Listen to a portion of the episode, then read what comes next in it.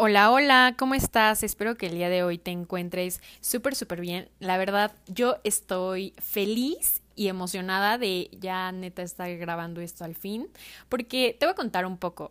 Em, he tenido unas semanas un poco complicadas, un poco desorganizadas y un poco presionadas justo porque la neta me quiero comprometer con este podcast y justo esto me trajo como un bloque de ideas, según yo tenía así un montón de ideas y al final como que toda esta presión, no sé, como que muy raro. Y la neta creo que en este espacio me gusta eh, ser lo más transparente posible, contarte mi historia y de alguna manera darte herramientas de cómo me ha funcionado, qué es lo que me funciona en cada situación y permitirme estar en un estado de total vulnerabilidad para que sea lo más real posible.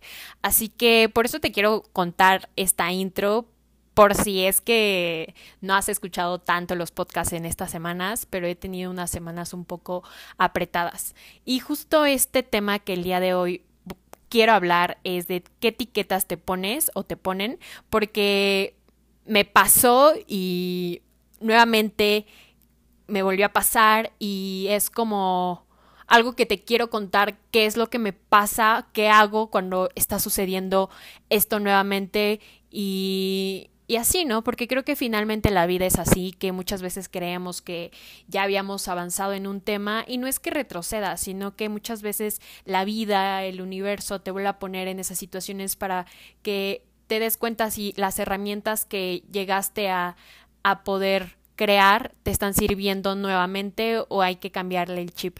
Así que te dejo escuchando este podcast. Gracias por escuchar.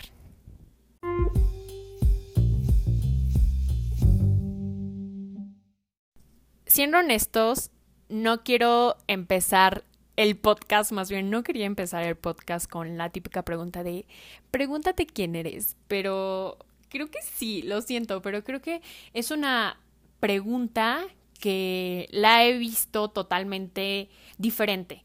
O sea, y creo que empezó ahí cuando yo me di cuenta que realmente desde dónde me estaba guiando, guiando mi vida, desde qué lugar y desde qué posición estaba viviendo. Creo que dentro de todo este proceso, este, me he dado cuenta que la neta tenía un buen de etiquetas que me llegaron a poner, que me creí y que incluso yo me llegué a poner. Y claro, eso podemos hablarlo desde el ego. Y una, vez, una vez que empiezas como esta excavación interna, eh, te vas a dar cuenta, bueno, yo me di cuenta que realmente fue un cambio total para mí, para darme cuenta de que puedo dejarme ser simplemente, y era justo lo que buscaba siempre. Creo que buscar el lado más honesto, más sincero y vivir desde mi perspectiva, eso es lo que siempre he buscado. Y que en este trabajo interno yo era una persona en la que nunca pedí ayuda. Realmente me di cuenta de eso hasta que llegué a terapia, que fue cuando toqué fondo, porque realmente creo que cuando tú te crees todas esas etiquetas, llega un punto en el que te ahogas. ¿Por qué? Porque yo era una persona que era o blanco o negro, que era una persona que, pues la gente me veía como Valeria es la que siempre eh, encuentra como el lado para algunos problemas, Valeria es la que siempre me escucha, Valeria es la que de alguna manera eh, puede estar trabajando como en esa salud mental, Valeria es la que, ¿saben? Y yo me lo llegué a creer tanto, de verdad tanto, que no me estaba dando cuenta que yo no pedía ayuda.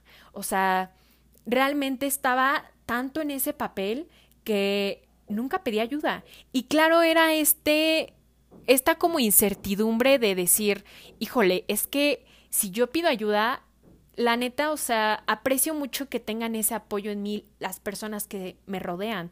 Aprecio mucho que me vean de esa manera, pero la neta era algo que decía, es que si pido ayuda, pues ya la gente no me va a ver así. Y y pues la neta a mí me gusta escuchar a las personas, me gusta que se sientan de alguna manera seguras y que lo que me cuentan pues les voy a platicar lo que me funciona. Entonces era algo que tanto me creí que realmente me estaba ahogando y creo que es algo súper válido que me di cuenta cuando entro a terapia que realmente el pedir ayuda es algo bien, bien complicado, pero bien valiente. O sea, y creo que me di cuenta de que esta etiqueta la tenía tan puesta que nunca me atrevía a preguntarme cómo está Valeria porque sabía que estaba mal, pero tenía que tener esa etiqueta y me la creí y fue como me ahogué. Entonces creo que empezar a destruir como esas etiquetas que tienen sobre nosotros y que en algún punto nuestro chip lo cree y cuando ya no es así te da un montón de miedo, ¿no? O, no solamente en eso, sino que cuando creen que tú eres la persona chistosa y a lo mejor eh, hoy no lo quiere ser tanto, la persona que trabaja un buen y luego ya no quiere, la persona que es súper disciplinada, luego ya no tanto y creo que es algo súper válido y debe de ser súper válido darnos cuenta que vamos a evolucionar y que permitirnos no ser tan rectos. Creo que algo que también me llevó como al trabajo interno fue darme cuenta que yo era una persona súper o blanco o negro. No me permitía un nivel intermedio en ningún ámbito de mi vida. Y justo una frase que me dijo mi, mi terapeuta fue así como ¿y por qué te molesta tanto X cosa? Y dije, es que a mí me molesta la gente que no es congruente lo que dice y con lo que hace. Y me preguntó, ¿y tú lo eres? Y obviamente me cayó un balde de agua fría, porque claramente cuando llegué a ese proceso, yo no estaba siendo congruente, o sea, yo apoyaba a toda la gente, pero no me apoyaba a mí. Entonces, obviamente era algo que me estaba molestando porque yo sabía que yo no estaba siendo congruente conmigo. Y claro, cuando lo entiendo desde esa parte me di cuenta, claro, es que sí. Y, y creo que también esta parte de ser un poco más flexible, darme la oportunidad de ser un poco más flexible conmigo, me dio ese cambio porque soy una persona, lo he dicho, súper perfeccionista que realmente no se permitía equivocarse, no se permitía ese estado de vulnerabilidad, no se permitía, ¿saben? Siento que durante este proceso, y yo estoy en una carrera que neta es como súper medidas, todo súper limpio, todo súper bien hecho. Híjole, me costó un buen trabajo aceptar que hay veces que proyectos no me van a salir como los imagino y que está bien, que hice lo mejor que pude, que siempre le metí mi corazón y mi alma, pero muchas veces no funciona así y tienes que darte cuenta que también no funciona así. Entonces, en esta parte de quitarme esas etiquetas de Valeria, la que pues entrega todo a tiempo, siempre así, también ha sido como complicado, pero hay que aceptar que también hay que darnos el chance de fallar para darnos cuenta que lo podemos hacer mejor o nos podemos ahorrar como más tiempo en esto. Entonces, e, esa flexibilidad de no ser tan blanco tan negro y no creernos todo lo que nos dicen y que de alguna manera pues sí nos beneficia, ¿no? Que de alguna manera que las personas que nos quieren nos ven de esa forma, pero pues tampoco es que tú lo eres porque todo el tiempo estás evolucionando, todo el tiempo es diferente, un día vas a pensar una cosa, al otro día no tanto, y creo que el no creernos esas etiquetas nos va a dar libertad. El decir, ay, es que yo soy esto y, y no quiero cambiarlo porque entonces la gente quiera decir que no, no era así, o yo soy una persona que justo la otra vez me había pasado, este, que una vez eh, estábamos como planeando salir mis amigas y yo y todas dijimos, ay, sí, nos vamos a ir súper cómodas, ¿no? Entonces, me acuerdo que una amiga, ya sabe quién es, espero que esté escuchando esto, me dijo, ay, todos, todos nos venimos un poco más arreglada porque la neta ya sabemos que pues, te gusta armar tus outfits, pero no, y yo, pues no, pero es finalmente hasta cosas mínimas, ¿no? Es como, pues está muy chistoso que expectativas igual ponen entre nosotros, ¿no? ¿Qué etiquetas, ¿no? O sea, no siempre quiero estar así, no siempre me voy a querer vestir así, sino que, pues, la neta en este proceso vas a, y ese es un ejemplo súper pequeño, pero creo que en otros ámbitos de nuestra vida, pues, al romper con esas etiquetas, obviamente vamos a decepcionar a gente y es lógico y no está en nuestra responsabilidad eh, hacernos cargo de decepcionar a la gente.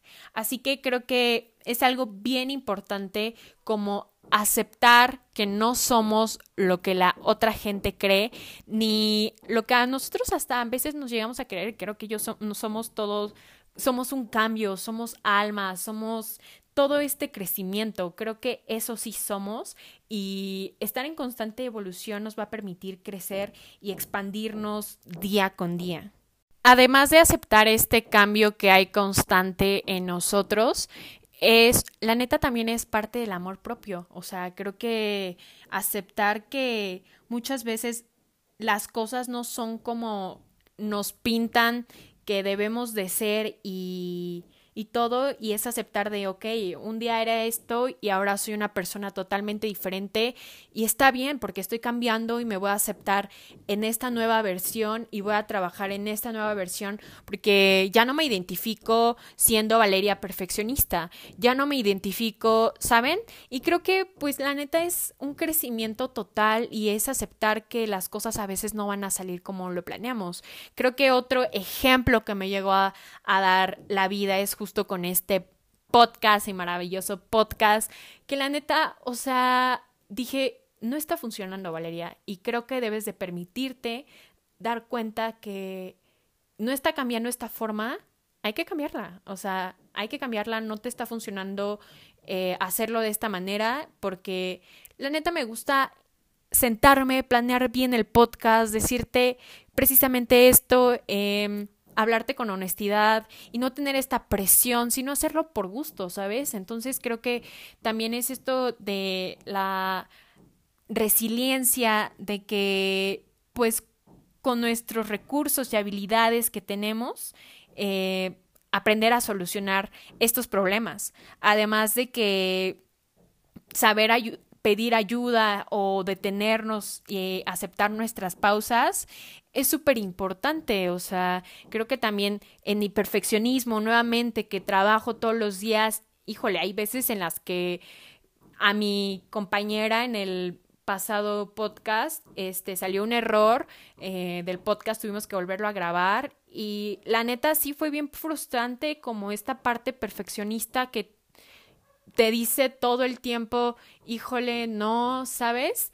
Pero digo, finalmente ya no, ya no me creo las etiquetas que creen los demás de mí, ni las mismas mías, porque yo estoy evolucionando todo el tiempo.